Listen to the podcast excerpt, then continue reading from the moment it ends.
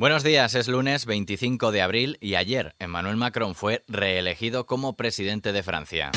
XFM Noticias con Daniel Relova.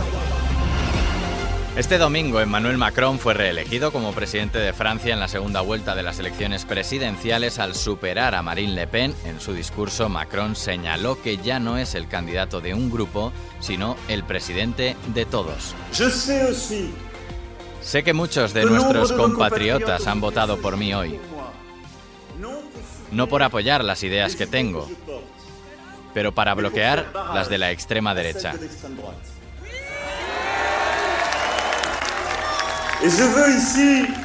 Y quiero darles las gracias y decirles que soy consciente de que este voto me vincula en los próximos años. Soy el custodio de su sentido del deber, de su apego a la República y del respeto a las diferencias, como se ha expresado en las últimas semanas.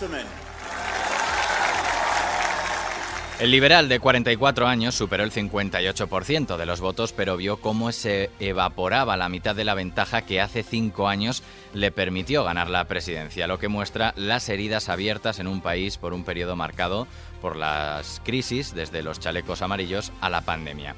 Otro signo inquietante es la baja participación, con una abstención en torno al 28%, la más alta en medio siglo en una segunda vuelta solo superada por las presidenciales de 1969.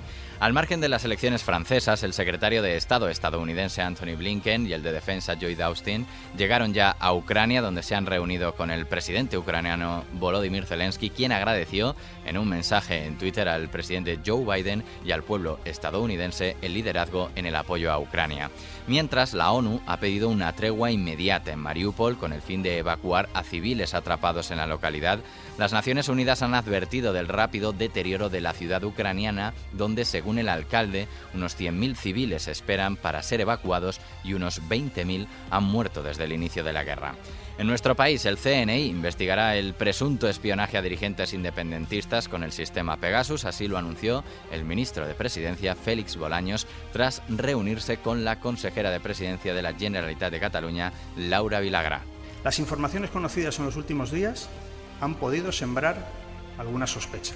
Y por ese motivo le he comunicado al Gobierno de Cataluña las iniciativas que desde el Gobierno de España vamos a poner en práctica en los próximos días.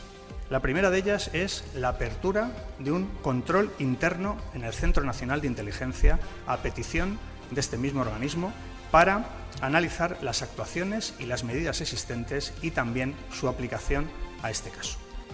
Bolaños informó de cuatro medidas para esclarecer esas denuncias de espionaje a más de 60 independentistas, entre ellas abrir ese control interno del CNI, Además, desclasificar documentos y constituir en breve la Comisión de Secretos Oficiales del Congreso. Sin embargo, Vilagra consideró insuficientes estas medidas y alertó al Gobierno de que si no se mueve ya para dar respuestas y asumir responsabilidades, no habrá más apoyo parlamentario al Ejecutivo. Desde el primer día exigimos máxima transparencia. Este caso no puede quedar impune y hoy la reunión no ha ido bien. No podemos estar satisfechos con las explicaciones que se han dado y de hecho ustedes mismos han escuchado. Queremos resultados más tangibles, más información y asunción de responsabilidades. Y esto pasa porque exigimos dimisiones de los responsables políticos de este caso. Repasamos ahora de forma más breve otros asuntos que serán noticia este lunes, día clave en el caso Mascarillas. La investigación sobre la supuesta estafa al Ayuntamiento de Madrid en la compra de mascarillas, test y guantes en los meses más negros de la pandemia vive esta jornada un día clave con la declaración de los empresarios Alberto Luceño y Luis Medina, por el momento los únicos imputados. Será la primera vez que declaren ante el Juzgado de Instrucción 47 de Madrid que les investiga por delitos de estafa agravada, falsedad documental y blanqueo de capitales, además de alzamiento de bienes en el caso de Medina. Por otro lado, uno de los tres investigados por su supuesta vinculación con la desaparición y muerte de Esther López, de 35 años, está llamado a declarar hoy lunes ante la titular del Juzgado de Instrucción número 5 de Valladolid, que se ocupa de las diligencias del caso. Y los secretarios generales de UGT y Comisiones Obreras, Pepe Álvarez y Unai Sordo, presentarán los actos de celebración del primero de mayo en todo el país. El lema será La solución, subir salarios, contener precios, más igualdad y nos vamos con Liam Gallagher.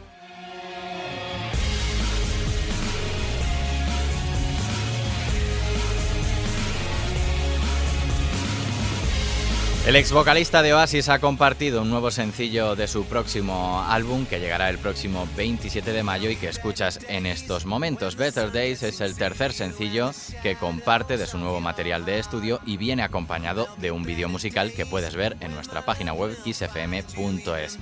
Con Liam Gallagher terminamos este podcast de XFM Noticias. Como siempre, la información continúa actualizada y puntual en los boletines horarios de XFM. Que pases un buen día.